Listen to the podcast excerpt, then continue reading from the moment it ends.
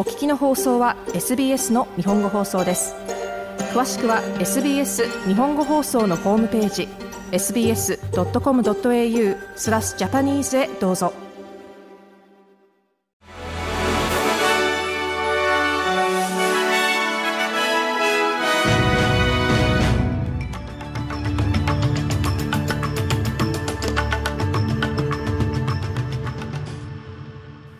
8月1日火曜日 SBS 日本語放送ニュースフラッシュをシドニーから大場恵美がお届けします。オーストラリア準備銀行 RBA は火曜日、高金利がインフレ抑制に機能しているとして、7月に続き政策金利のオフィシャルキャッシュレートを4.1%に据え置きました。RBA は本日の会合で、高金利は経済の需給バランスをより持続可能なものにするために機能しているとした上で、利上げの影響と経済の見通しを見極める、さらなる時間を確保するため、金利の据え置きを決断したと述べています。アンソニー・アルバニージ首相は火曜日、スコット・モリソン前首相がロボデットスキームの被害者に対する共感が欠如しているとして非難しました。ロボデットはアボット政権下で実施されていた自動債権回収スキームで誤った請求がされてきたことが分かっています。このロボデットをめぐるロイヤルコミッションが先月発表した報告書では、スコット・モリソン前首相がこのスキームについて内閣に誤解を与えることを許したと批判しています。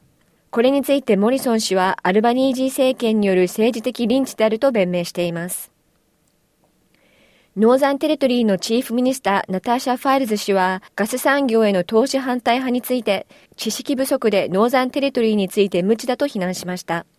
ファイルズ氏はガス産業の経済効果は無視できないほど重要であり、2030年までにノーザンテリトリー経済を倍増させるという政府の計画の鍵を握っていると主張しています。ノーザンテリトリーでは5月、環境保護団体や伝統的な土地の所有者並びに農民の強い反対にもかかわらず、ビータルー盆地でのガス採掘とミドルアーム処理施設を含むガス拡張を許可しています。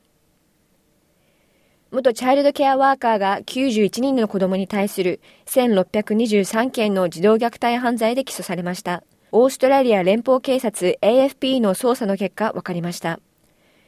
起訴された45歳の男は2007年から2022年の間にブリスベン、シドニー、さらには海外で犯罪に関わったとされ、容疑には136件の強姦罪と110件に上る10歳未満への児童に対する性交罪も含まれています。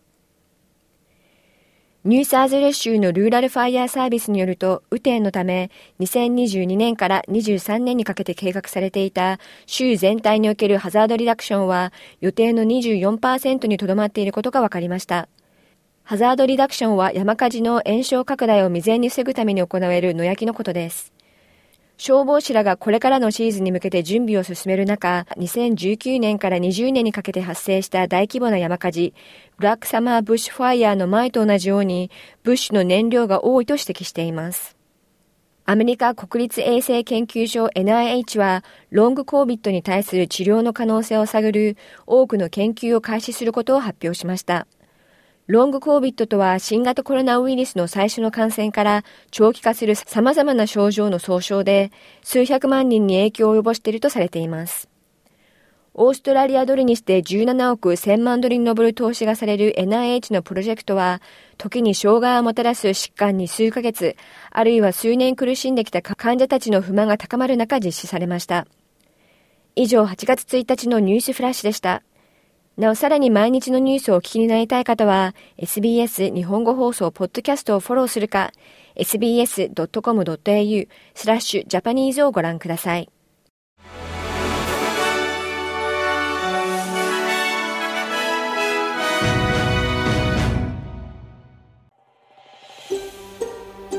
SBS 日本語放送の Facebook ページで会話に加わってください。「